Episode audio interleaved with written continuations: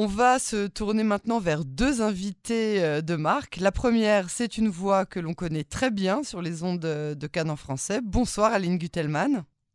Bonsoir Yael, comment allez-vous? Euh, Mais je vais très bien, toujours un plaisir de vous entendre. Euh, vous êtes la présidente de l'association GAL qui œuvre pour les bien-être euh, des rescapés de la Shoah. Merci d'avoir accepté d'être l'invité de, de, Cannes en français.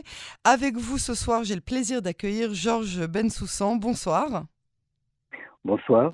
Merci à vous aussi euh, d'être euh, parmi nous. Vous êtes euh, historien et ancien responsable éditorial du Mémorial de la Shoah.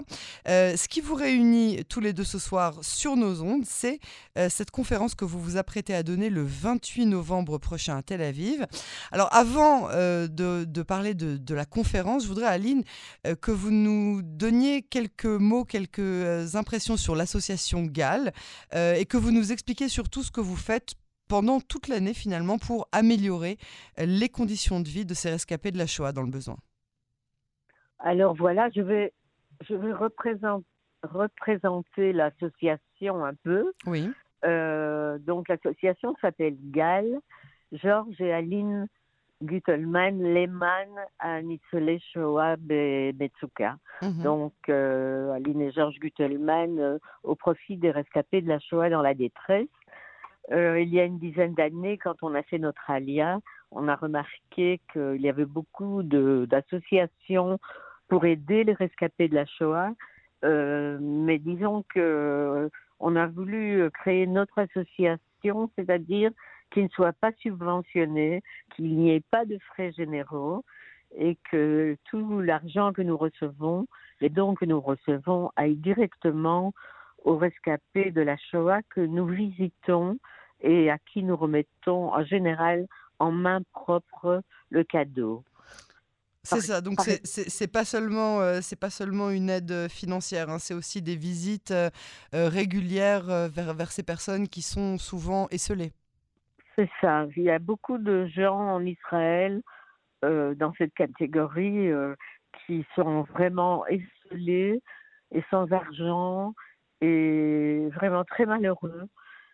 Et voilà, donc, Dans des euh, conditions vraiment précaires, hein, avec euh, du manque euh, de chauffage pendant l'hiver, des, mauvaises conditions pendant l'été. Et vous, vous devant, c'est ça. Devant choisir entre les médicaments pour se soigner et la nourriture, on n'imagine pas, on n'imagine pas ce qui existe dans notre pays.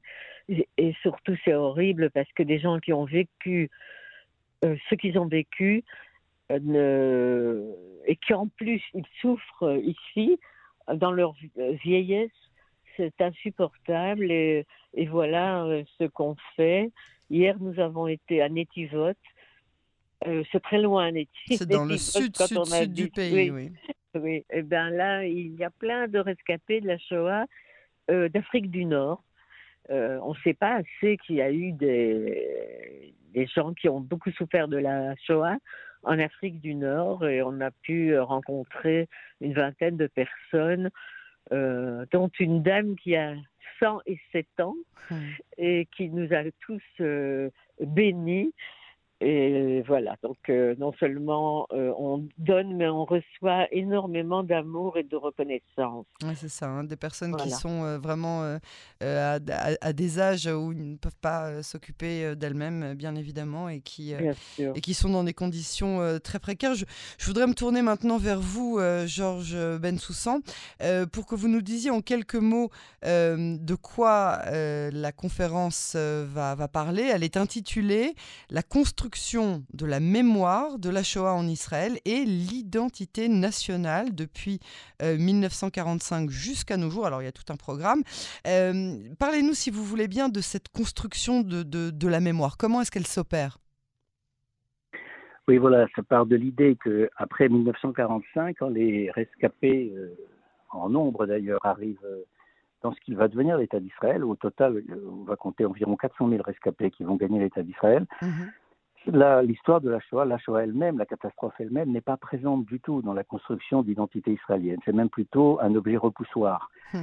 Et jusqu'au procès Eichmann, il en, sera, il en sera ainsi. Ça ne veut pas dire qu'elle n'est pas commémorée.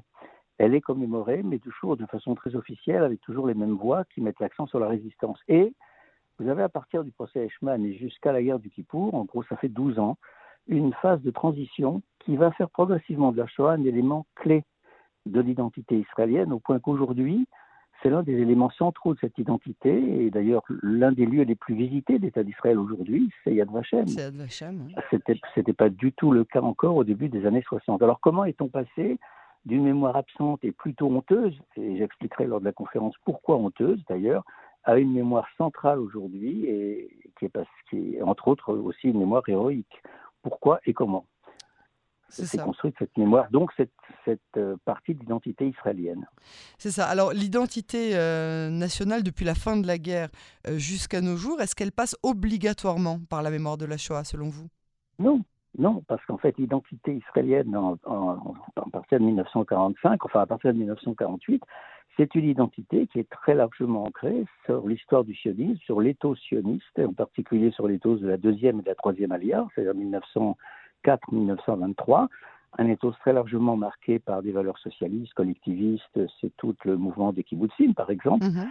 Cet ethos national n'a rien à voir avec la Shoah et progressivement, cet ethos-là va reculer, va se fondre, va se diluer progressivement et c'est un autre ethos national qui va l'emporter où la Shoah va jouer un rôle central.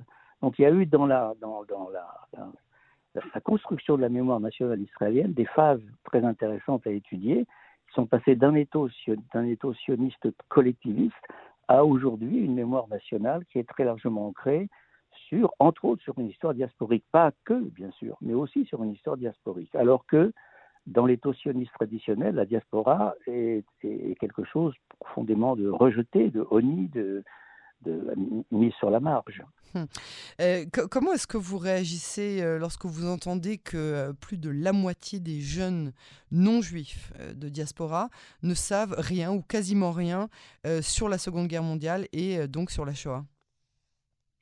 Vous voulez parler de la France ou en général? De la France, des États-Unis. J'ai vu euh, beaucoup d'études de, de, qui ont été réalisées aux États-Unis euh, au, sein euh, des adolescents, des jeunes lycéens, puis des universitaires qui ne savent pas, qui ne connaissent pas cette période de l'histoire, qui ne savent pas la responsabilité de, de l'Allemagne ou de l'Autriche. J'ai vu des jeunes Allemands à mmh. l'époque, lorsque je me baladais dans le monde, des Allemands de, de mon âge qui ne savaient pas, qui ne connaissaient pas le mot Holocauste.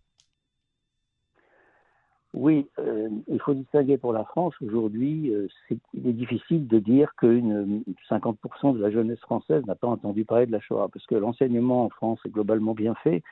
Ils voient ça, les, jeunes Français voient ça à trois niveaux de, de leur éducation, au niveau mhm. primaire, au niveau du collège, au niveau du lycée. Pour les États-Unis, vous avez sans doute raison. Pour l'Allemagne, c'est peut-être plus douteux aujourd'hui dans la mesure où c'est un enseignement obligatoire et qui est aussi bien enseigné qu'il l'est en France.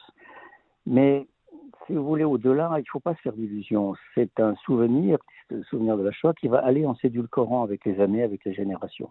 C'est le premier point. Et le deuxième point, c'est une mémoire qui est très occidentale.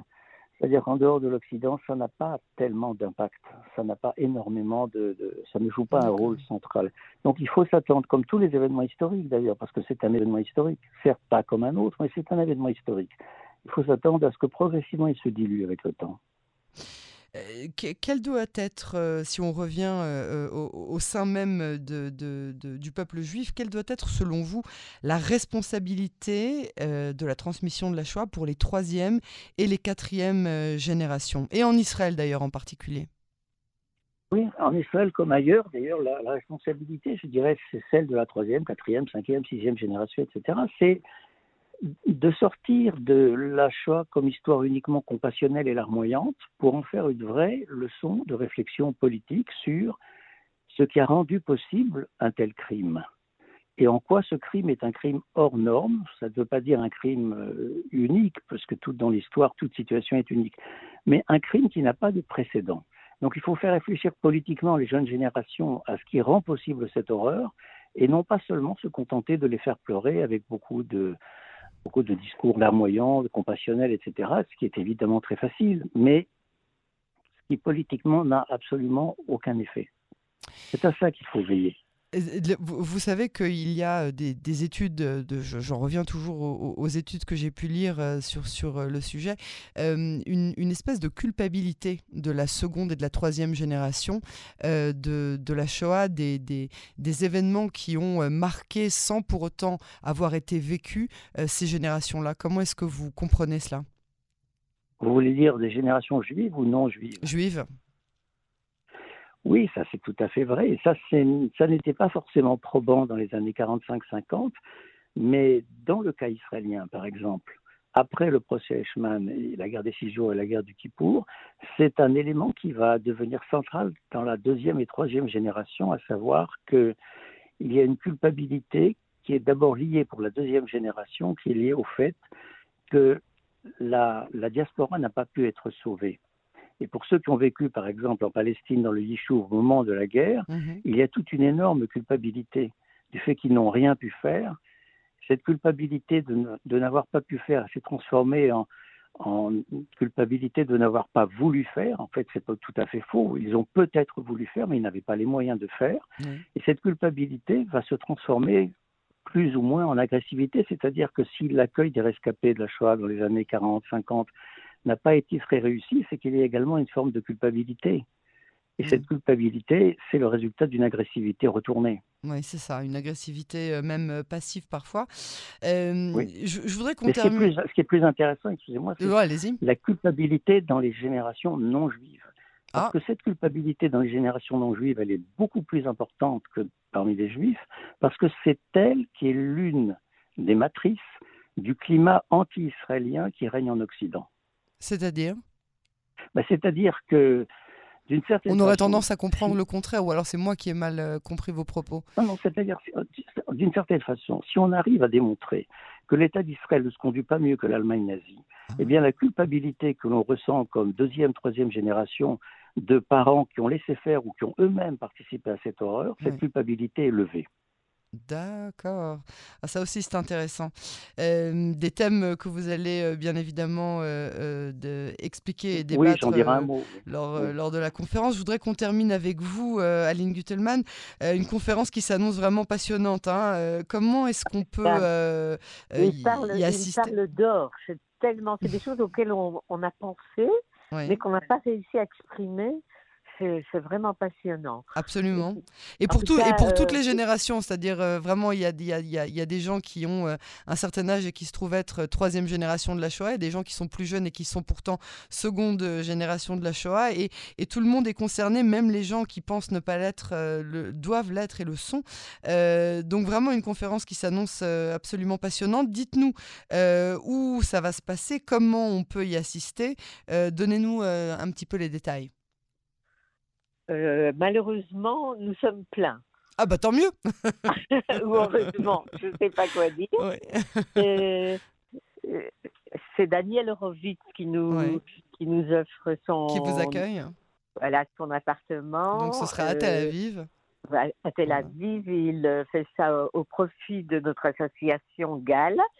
Et voilà. Donc tous les, tous les bénéfices, hein, bien évidemment, de, de, de, de cette, euh, de cette conférence vont être reversés directement. Hein. C'est ce que vous faites à chaque fois. Euh, directement. Voilà. Et sans frais généraux, sans voiture, sans bureau. Eh oui. Euh, c'est vos volontaires qui payent leur propre essence. oui, c'est ça. c'est ça, c'est ça. Vous avez toute une équipe hein, de volontaires qu'on salue, des, des gens formidables qui travaillent à l'année dans l'ombre, mais qui, qui sont tous là rien n'est possible, évidemment. Bien sûr, bien sûr, bien sûr. Euh, Aline Guttelmann et Georges Bensoussan, je vous remercie beaucoup tous les deux euh, pour euh, cet entretien et à très bientôt sur les ondes de Cannes en français. Merci, Yael. Bonsoir. Merci. Au revoir.